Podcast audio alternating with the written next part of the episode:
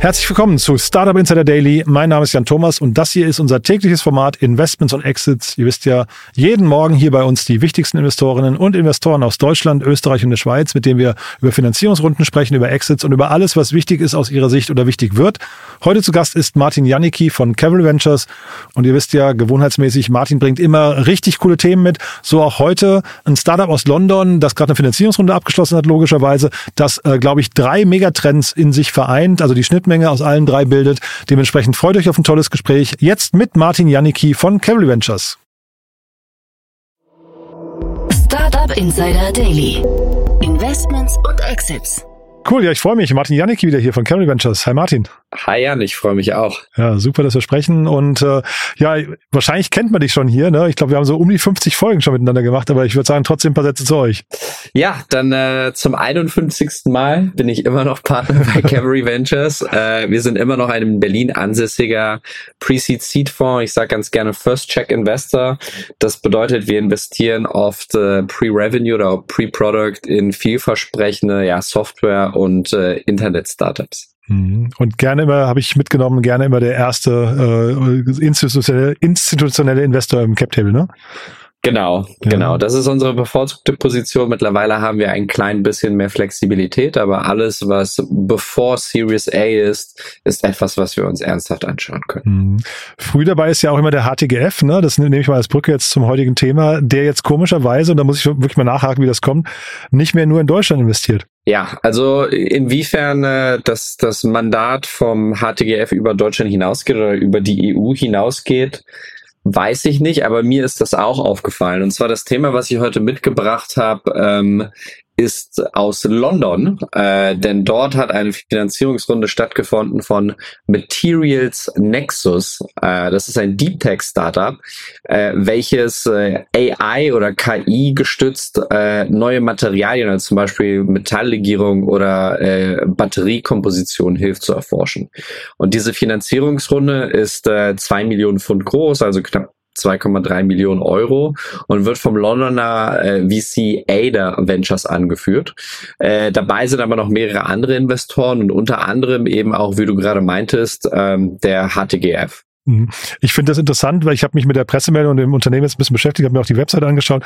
Ich habe, glaube ich, wenig, also wenn, wenn man mal so nach, nach Buzzwords gerade gehen wollte, die irgendwie vielversprechend sind, dann sind es, glaube ich, KI, Nachhaltigkeit und vielleicht dann auch so Quantenmechanik im nächsten Schritt noch. Ne? Dann haben wir jetzt alles hier in einem Unternehmen vereint. Das müsste riesig werden. Genau, also es ist auf jeden Fall etwas, was aufhorchen lässt, war natürlich auch etwas, was meine Aufmerksamkeit ergattert hat. Aber kurz, um nochmal aufzurollen, das ist ein Unternehmen, das gibt es seit 2020 äh, und es ist eine Ausgründung Gründung aus der Universität Cambridge und die haben letztes Jahr eine kleine Pre-Seed-Runde aufgenommen. Und äh, genau wie du gerade meintest, vielleicht noch, um es noch kurz zu erläutern, was genau Materials Nexus macht. Ähm, das Unternehmen bietet eine AI-getriebene Software für die Materialforschung an. Ähm, und das ist eben, wie du meintest, besonders interessant im Kontext der Elektrifizierung beziehungsweise der, der Energiewende. Ja. Also zum Beispiel kann die Software dazu verwendet werden, um an neuen Batteriekompositionen zu forschen um alternative Materialmixe zu finden, die entweder weniger umweltschädlich sind äh, und oder günstiger sind in der Anschaffung. Ja, viele dieser Materialien mit, müssen mit sehr viel Chemie aus dem Boden gewonnen werden äh, und sind natürlich auch nur begrenzt äh, verfügbar. Und je mehr Alternativen man hier findet, äh, glaube ich, umso unabhängiger wird man, umso umweltfreundlicher kann das gegebenenfalls auch werden und umso äh, ja ähm, umso robuster wird dann auch die Supply Chain. Wie uns Covid gezeigt hat, war das ja ein wirklich ganz, ganz großes Thema. Äh, wenn auf einmal ein Lockdown kommt oder sonstiges, Unterbrechungen ziehen sich dann halt wirklich über viele, viele Quartale äh, global durch den, äh, durch den herstellenden Sektor.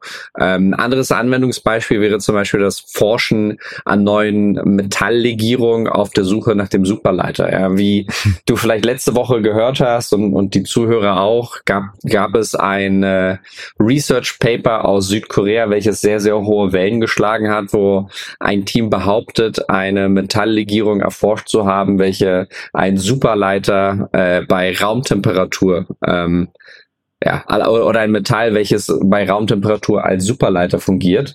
Und das ist natürlich, glaube ich, im Hinblick der, der Energiewende der, der absolut heilige Gral. Und eben Materials Nexus bietet halt eine AI, die es, die es erlaubt, deutlich, deutlich mehr und, und, und weitläufiger Experimente zu fahren und gegebenenfalls uns dabei hilft, diese Materialien für die Zukunft deutlich schneller zu, zu erforschen und dann auch äh, einzusetzen. Mhm. Jetzt hast du es halt deine Aufmerksamkeit ergattert. Ähm, ich finde die Runde relativ klein und du sagst ja, es gab schon eine Runde davor. Hab mir das Team angeguckt und dann äh, für mich wie so das übliche Pattern eigentlich, wenn man aus von so Universitätsausgründungen, da hast du dann sehr viele Wissenschaftler, aber da fehlt dann oft so die Business-Komponente. Das ist hier, glaube ich, auch noch der Fall. Ist das der Grund, warum die Runde vielleicht noch nicht so, was nicht, so viel Strahlkraft hat?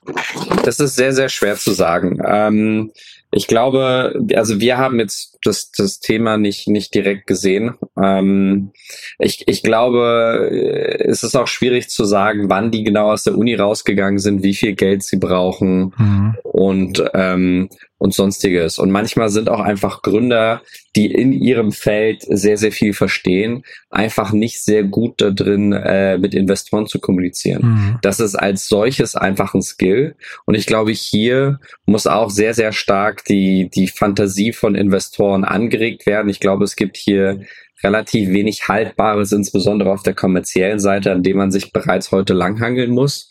Und wenn man dort es nicht schafft, mit Investoren, sage ich mal, den Tod oder das Storytelling äh, so über die Bühne zu bringen, wie, wie es die Investoren halt äh, gewohnt sind, dann landet man bei einer Runde, die sich mit zwei Millionen vielleicht, wie du meinst, jetzt ein bisschen bescheidener anfühlt.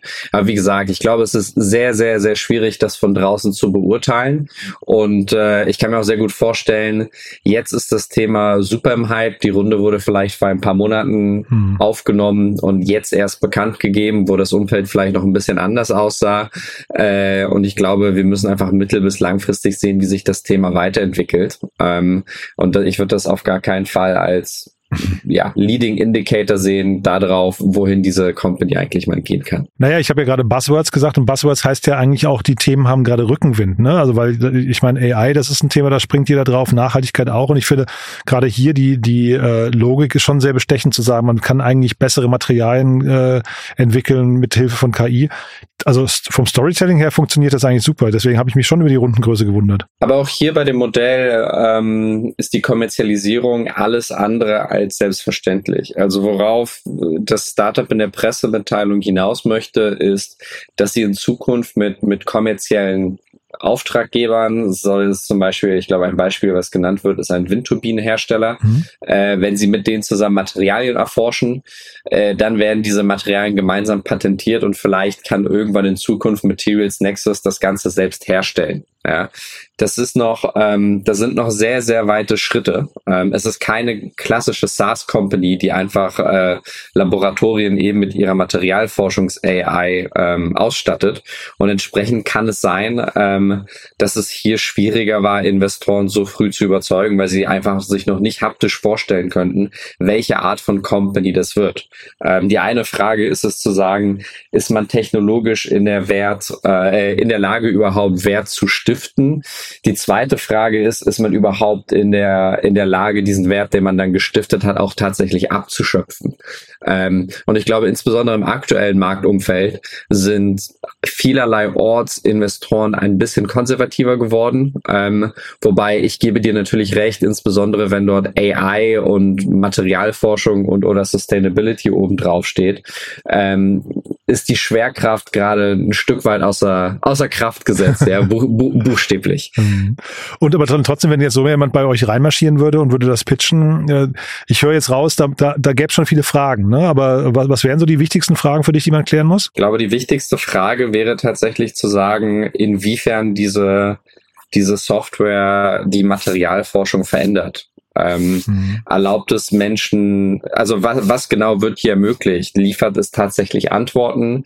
Liefert es die Möglichkeit, ähm, Experimente zu beschleunigen? Was ist die äh, Vorhersage? Genauigkeit, äh, verändert sich dadurch der Nutzerkreis ähm, und so weiter und so fort. Und ich glaube, würden wir darauf äh, ganz gute Antworten bekommen, mit denen wir uns wohlfühlen, wäre das schon grundsätzlich ein, ein Startup, was für uns sehr, sehr interessant wäre. Mhm. Ich bin bei einem Satz nochmal hellhörig geworden, da haben Sie irgendwie geschrieben, Sie machen das eben nicht als SaaS-Plattform, sondern Sie arbeiten mit Unternehmen zusammen.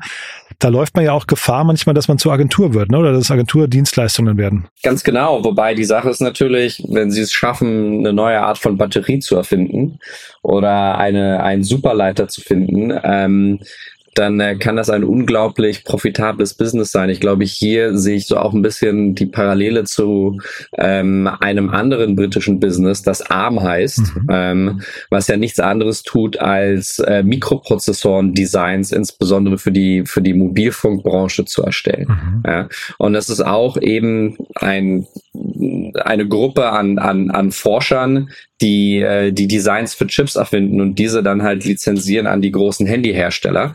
Ähm, und das ist auch zum Großteil Auftragsarbeit und das Unternehmen ist äh, zig, zig Milliarden Euro wert. Ich glaube in der Größenordnung von 30, wenn ich mich nicht täusche. Ich ähm, überlege gerade, Martin, ich möchte wirklich mit euch nicht tauschen müssen. Also ich habe ja hier oft Startups, die in so einer späten Runde, da sagt man hinterher, ja, ist ja vollkommen klar, dass da investiert wurde. Da, da, ist, da stimmt die Traction, da stimmt irgendwie, keine Ahnung, die, die äh, Sales Pipeline und alles. Ne? Aber jetzt hier in so einer frühen Phase, das ist ja so, so wirklich so ein Alles- oder Nichts-Spiel. Da, das das Ding kann ja riesengroß werden, das kann aber auch, glaube ich, in sich zusammenfallen wie so ein Soufflé eigentlich, ne? Ja, aber ich glaube, das Ganze macht das, macht das umso spannender aus unserer Perspektive und es macht umso viel mehr Spaß, eben mit diesen Unternehmern dann intensiv zusammenzuarbeiten. Ja, ich kann mir vorstellen, das Team kann vieles. Äh, wir haben gegebenenfalls ein Skillset, was hier komplementär und, und, und, und beiträglich ist. Aber das ist auch genau der Grund, wieso wir mit Cavalry so aufgesetzt wie wir sind, wie wir sind. Wir haben fünf Partner bei uns, die, die tatsächlich investieren und wir versuchen insgesamt als Firma zehn bis zwölf neue Investments im Jahr zu machen. Das heißt, als Partner hat man pro Halbjahr einen, ein neues Unternehmen über die Jahre hinweg natürlich ein etwas größeres Portfolio, wo dann aber auch, sage ich mal, die Companies hinauswachsen, die Growth Stage und weniger von unserer Aufmerksamkeit erfordern. Aber genau weil diese Herausforderung so groß ist und, und, und die Klippe so steil ist, äh, suchen wir uns erstens die, die Unternehmer, mit denen wir arbeiten wollen, sehr, sehr genau aus und zweitens sorgen auch strukturell dafür, dass wir die Aufmerksamkeit und die Ressourcen haben, eben hier die Erfolgswahrscheinlichkeiten möglichst, möglichst zu erhöhen. Hm. Dann will ich aber trotzdem an der Stelle nochmal kurz auf das Team eingehen, weil ich, ich hatte ja auch Christian Vollmann von C1 zu Gast, der äh, ja auch im Prinzip mit Wissenschaftlern zusammen dann jetzt eben an grünem Wasserstoff forscht. Das finde ich äh, super spannend. Geht man dann als äh, Frühphaseninvestor hin und versucht so mit so einem Stärken-Schwächen-Profil vom Team rauszufinden, wo sind noch Lücken und was muss dann vielleicht im nächsten Schritt aufgefüllt werden oder durch externe Berater oder Kompetenzen noch, äh, was in dem Team näher gebracht werden? Ja, also ich glaube, was auf jeden Fall falsch ist, ist im Early Stage Investment, äh, beim Early Stage Investment sich Unternehmen anzugucken vor dem Hintergrund einer Balanced Scorecard. Mhm. Ja, wo man dann sagt, es gibt die zehn Faktoren und auf jedem Faktor kann ich bis zu zehn Punkte verteilen. Und wenn es am Ende 80 Punkte gibt, dann ist das gut genug für ein Investment. Das ist der komplett falsche Ansatz. Ähm, ich glaube, es gibt in jedem Case ein paar idiosynkratische Faktoren, die einfach passen müssen, damit das Unternehmen wirklich einen Durchbruch erlangen kann. Und das kann einerseits auf der Forschungsebene sein, das kann auf der Produktebene sein und richtig oft ist es das einfach auch nur auf der kommerziellen Ebene, selbst wenn dort keine, sage ich mal, fundamental äh, sensationelle Innovation ähm, dahinter steht. Und diese Punkte muss man halt richtig identifizieren und dann auch einschätzen. Ich glaube, kein Unternehmen, wenn man so früh investiert, kein Team ist hundertprozentig äh, aufgestellt. Ähm, und auch hier, glaube ich, geht es darum, die Unknown Unknowns möglichst weit zu, zu reduzieren und zu, zu wissen, dass, was man im Blick haben muss und dass man dort gegebenenfalls auch, auch einen Hebel hat anzusetzen. Also äh, ja, also ich glaube schon, dass, dass man mit einem guten Investor äh, an Bord dort sehr viel, sehr viel Wert mitbekommen kann und äh, deutlich, deutlich das Risiko herunternehmen muss. Das Wichtigste ist wirklich eine starke, äh, starke Partnerschaft, wo man sich gegenseitig zuhört und äh, einfach darauf vertraut, dass man gemeinsam einen weitläufigeren und umfassenden Blick hat auf das Unternehmen als vielleicht alleine. Und wer jetzt Lust hat auf so eine starke Partnerschaft mit euch möglicherweise, der darf sich bei euch melden. Welche, welche Unternehmen am besten? Ich glaube, wir sind tatsächlich äh, sehr agnostisch in dem, was wir uns anschauen. Ähm, uns interessieren in erster Linie wirklich Software- und Internetgetriebene, auch AI-getriebene Unternehmen natürlich, äh, die von Teams gegründet werden, die ein Problem gefunden haben, was sie nicht mehr losgelassen hat. Das kann entweder im privaten Leben gewesen sein oder im bisherigen Berufsleben, äh, was dazu geführt hat, dass sie gesagt haben, hier muss es doch eine bessere Lösung geben und ich werde diese erfinden. Und hoffentlich kann man dann mit dieser Idee eine komplette Kategorie auf links umkrempeln oder sogar neu erfinden. Das sind, das sind die Fälle, wo wir dann besonders aufmerksam, aufmerksam zuhören. Super, Martin. Du, da hat's großen Spaß gemacht, wie immer. Ich freue mich aufs nächste Mal. Ich freue mich auch, Jan. Mach's gut, bis dann. Ja, danke, dass du da warst. Ciao. Startup Insider Daily, Investments und Exits. Der tägliche Dialog mit Experten aus der VC-Szene.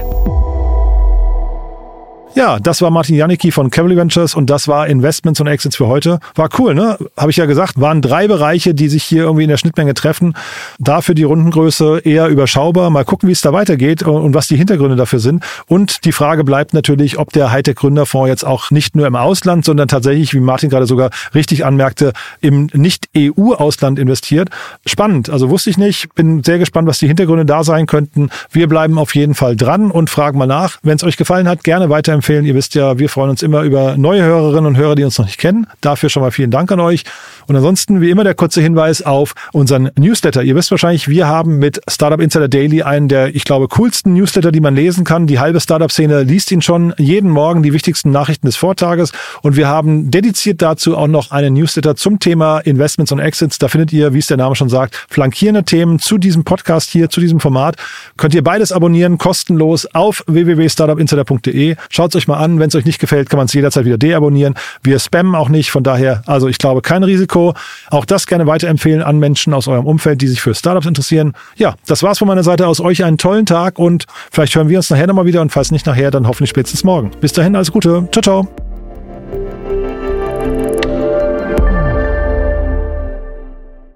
Transparenzhinweis. Der heutige Gast steht mit Startup Insider in einer direkten oder indirekten wirtschaftlichen Beziehung. Unsere Statuten sehen vor, dass diese Beziehung unsere Neutralität und Objektivität nicht beeinflusst. Eine Übersicht unserer Kunden und Partner findet man auf www.startupinsider.de/slash Kunden. Eine Übersicht unserer Gesellschafter findet man auf www.startupinsider.de/slash Gesellschafter.